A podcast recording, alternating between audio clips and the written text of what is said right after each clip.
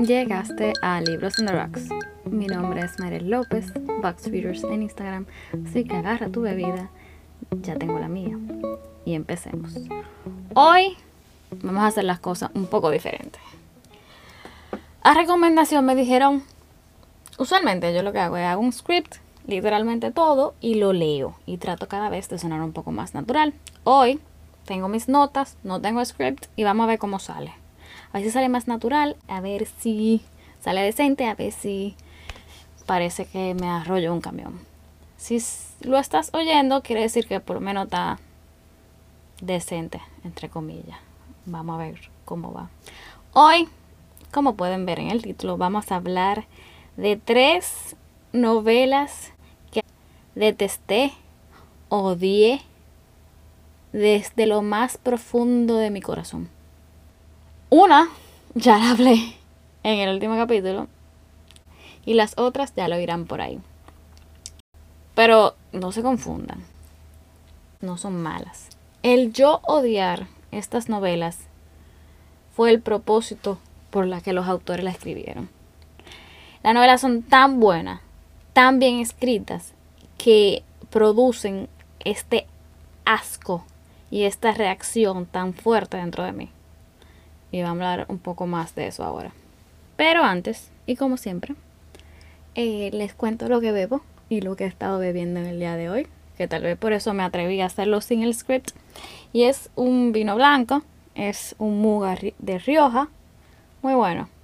Especialmente para un domingo, día al que estoy grabando, no el día que están oyendo, a menos que lo oigan un domingo, pero sale lo martes. Let's see. Y estoy leyendo todavía Anxious People, ya la estoy acabando. Tengo mis opiniones sobre el libro. No la he acabado, o sea, no quiero. Tengo good and bad. Tengo mis. Ya verán pronto en el, el review que haga por escrito. Pero además empecé a leer The War of Art. Estoy tratando de armar un cursito de empuje creativo en escritura. Entonces quiero como que absorber lo más posible sobre información de, expertos antes de como armar lo que quiero armar. Stay tuned.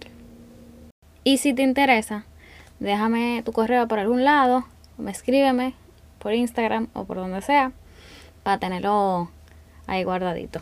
Entonces, empecemos. ¿Qué quiero decir? Que odié estos libros, pero son buenos. Para mí lo peor que puede hacer un libro es dejarte neutro. Para mí lo que peor puede hacer un libro es dejarte apático. Un libro tiene que dejarte sentir al final o durante, o ambos, satisfecho, con sentimientos positivos, con sentimientos negativos, hasta confuso, queriendo más. Tú deberías sentir por el libro. Un libro que no te haga sentir puede ser fácilmente un diccionario. Estos tres autores de los que voy a hablar y de sus obras en específico, escriben maravillosamente y escriben para dar atención a un hecho o para explorar un hecho. Y lo escriben de una manera tan bien, tan profunda, tan descriptiva, que, que no hay otra cosa que sentirse nauseabundo y asqueado al respecto. Y como buena novata, vamos a poner el celular en silence. Yo tengo un top 3 por nivel de sufrimiento. Entonces, empecemos con el puesto número 3, del que hablé en el episodio de las distopias, en la parte 2. El cuento de la criada, Handmaid's Tale, de Margaret Atwood. Una observación, todos estos libros en específico tienen un tema general. Se trata de niñas, se trata de mujeres maltratadas. Un tema que me duele muchísimo, me duele en el alma y el que siempre he tratado de abogar. No está de más que estamos muy cerca del Día de la Mujer, en marzo, y pensé que sería un buen tema, porque creo que no está de más recordar el por qué se lucha. Y estas novelas nos muestran a su manera y en diferentes facetas por qué se lucha por el derecho de la mujer. Solo hay que ver datos en este país, en República Dominicana, para quedar totalmente horrorizado. 290 casos de incesto reportados, porque no se sabe cuántos más. El gran porcentaje de, mujeres embarazadas son menores de 18 años. Y el gran porcentaje de estas son de hombres que le llevan más de 10 años. Esos temas que uno sabe que son realidad. Esos son los temas como que te duelen la boca del estómago. Como que tú dices como que, ah, mi alma. Paréntesis. Quiero aclarar que este episodio va a ser con temas un poco sensibles. So beware. Cierro paréntesis. Y seguimos con el cuento de la criada. Este solo lo voy a tocar superficialmente, ya que hablé de él en el episodio de la distopia. Pero Atwood quería dejar muy claro lo preocupante del estado que se encontraba, cómo se trata la mujer, de qué derechos tenía, qué derechos le faltaban. Y como que no viene la cosa muy yendo como muy a lo igual igual. En este mundo distópico, la mujer echa para atrás unos cientos de años y no puede votar, no puede, no puede tener propiedades, está separada en castas, se puede decir. Algunas son la matrona, otras son las criadas que dan a luz, otras son las esposas, pero en realidad no hacen nada, otras son las que se van por ahí y son las prostitutas, ahora estoy yo en, entre comillas. Y algo que me duele mucho es que en realidad hay cierta parte de la población que todavía piensa en la mujer como propiedad del hombre, que todavía piensa en la mujer como accesorio, que todavía ve a la mujer como menos inteligente, menos hábil, o que es una pieza de cristal que se puede romper, o simplemente que solo está, está ahí para parir, que esa es su única función. Esta novela es genial y todo desde el punto de vista de un diario, de la criada, en este momento del tiempo donde Estados Unidos como que perdió la cabeza y se volvió loco y hizo un patatú. Me ha agradado que la serie es muy buena, todavía no he podido verla y ni siquiera he podido leer la segunda parte de, de la novela porque no, es que no puedo, no puedo. O sea, no quiero, mi corazón no puede pasar por eso ahora. Da miedo. A mí me dio miedo, a mí me preocupó porque yo creo que si le dieran la opción a ciertas personas, preferirían vivir en un mundo así. El segundo libro que yo más detesté, todavía, aún más que el cuento de la criada, fue Girls Burn Brighter. Este libro es escrito por Shobha Rao. Es brutal, pero que da en la mamacita. El libro se sitúa en India, como en un pueblo, un pueblito. Si no conocían en India, se hace lo de, de arreglar matrimonios. O sea, yo te doy un dote para que tu hija se case con mi hijo. Algo así. En esta historia seguimos a dos niñas que las convierten mujer entre comillas, porque no son mujeres, son niñas. Le arrebatan la inocencia, se le trujan en la cara, le prenden fuego, le echan aceite arriba, o sea, no es que le hacen todo eso, pero la inocencia desaparece. Estas dos niñas, por Mina y Sabita, pasan la de Caín. O sea, es un libro que yo iba leyendo y era como que no, por favor. Se trata de trata de mujeres, prostitución, violaciones, si le tiran aceite a, a, las mujeres, de que simplemente porque nació mujer ya es como la maldición de la familia, de que si no se casan tan jodidas, de que quién pagaría por ti un dote, de que son pobres, de, o sea, el maltrato, el sufrimiento, era como que no, por favor, no. ¿Qué pasa? La autora, Rao, tiene una prosa excelente bellísima. O sea, yo tengo varias frases que se las voy a leer en inglés que son, o sea, de maravilla. Ella te crea el mundo, te lo pinta y te hace llorar, además de todo. Escuchen esta frase. What fools we all are. We girls, afraid of the wrong things at the wrong times, afraid of the burned face. When outside, outside waiting for you, are fires you cannot imagine. Men holding matches up to your gasoline eyes, flames flames all around you, infernos as wide as the world, waiting to impoverish you, make you ash, and even the wind, even the wind, even the wind, my dear, she thought, watching you burn, wheeling it, passing over you and through you, scattering you because you are a girl and because you are ash. Eso es poesía. Así es el libro. Y así mismo es una historia que hace sufrir pero es una historia de resiliencia. Es una historia de amistad entre estas dos niñas y de la esperanza de mantener esa, ese fuego dentro de ti de aquella fuerza y de aquella luz que se tiene dentro. Y yo no sé cómo estos personajes se mantienen todavía moviéndose hacia adelante. Es una historia muy masoquista de leer. Yo no, yo ni sé a quién recomendársela.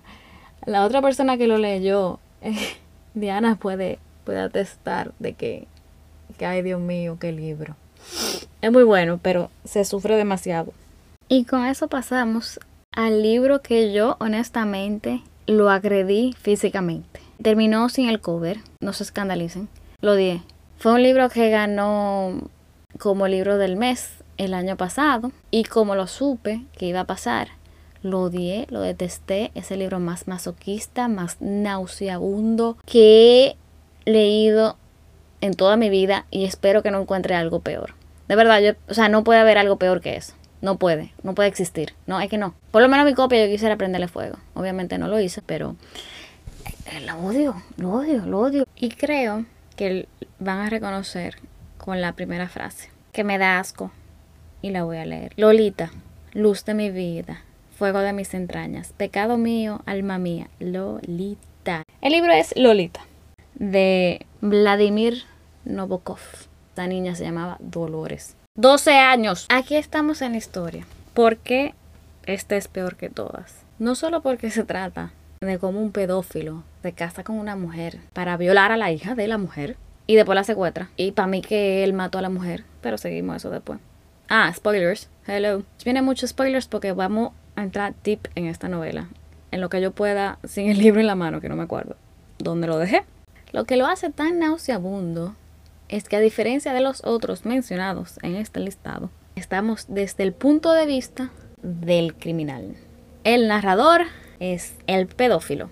El libro entero es la mente y la excusa porque hay que recordar que él está hablando en un jurado de Humbert Humbert defendiendo su caso. Todo su punto de vista y digo yo que no está completa. ¿Por qué?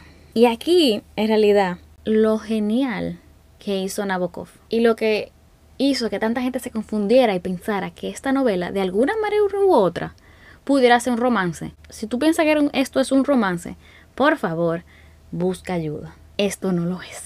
Esto es un tipo manipulador, mentiroso, dije ya pedófilo, asesino, psicópata, misógeno, narcisista, violador, abusivo y además de todo es un buen debilucho. ¿Ustedes entienden cuánto yo lo odio? ¿Y ustedes saben por qué yo lo odio? Porque hay gente como él. Porque cada una de estas novelas hablan de la realidad. Y Nabokov lo dice en alguna de las de entrevistas que he leído sobre él, que él quiso experimentar con un personaje que era lo peor. Él de ninguna manera dice que este hombre, HH, no para comer hamburger, sino Humbert, es bueno. En ningún momento. Y el autor lo hizo así a propósito. Él creó un narrador en el que no se puede confiar. Una buena novela. Tú lees la primera página y tú sabes a dónde te va a llevar, o te da un hint, o te da el mood. Y después de ese párrafo tan grande, ah, Lolita, que sí o qué, mi pecado. O sea, el tipo te dice de un principio que un pecado. Escuchen, pueden confiar en la prosa de los asesinos. El tipo te dice, no hay quien escriba más bonito que un asesino y luego te da toda una oración convulosa, bonita, porque el tipo tiene buena prosa, una prosa genial. Yo de verdad que necesito leer otro libro de Nabokov que no me dé tanta tanta náusea. Y si tú vas leyendo atentamente y lo que se atrevan lo vuelven a leer, estén atentos a los puntos donde Humbert, que nos cuenta esta historia, tiene momentos donde falla. Nabokov te dice en un principio que es un asesino. El poner al personaje principal en un jurado defendiéndose, ya tú te pones en un set of mind. Él puede venir a hablar, que sé yo qué. Los momentos cuando observa a, niñas desde lejos. El punto de que él haya premeditado el cómo la iba a violar para que ella no sufriera ni se diera cuenta.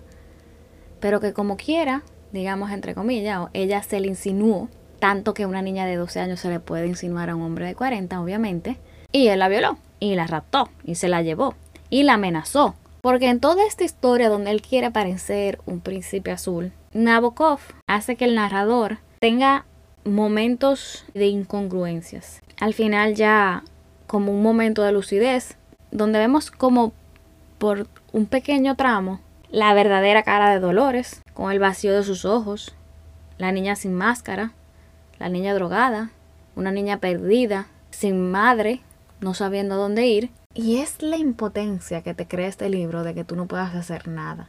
Y es la impotencia de tú leer las palabras de ese hombre y entrar en su cabeza. O sea, un martillo en tu cabeza, en tu corazón, en el alma, te lo estrujan, te lo rompen. Yo no creo, yo no se lo recomiendo a nadie que quiera sufrir en este momento.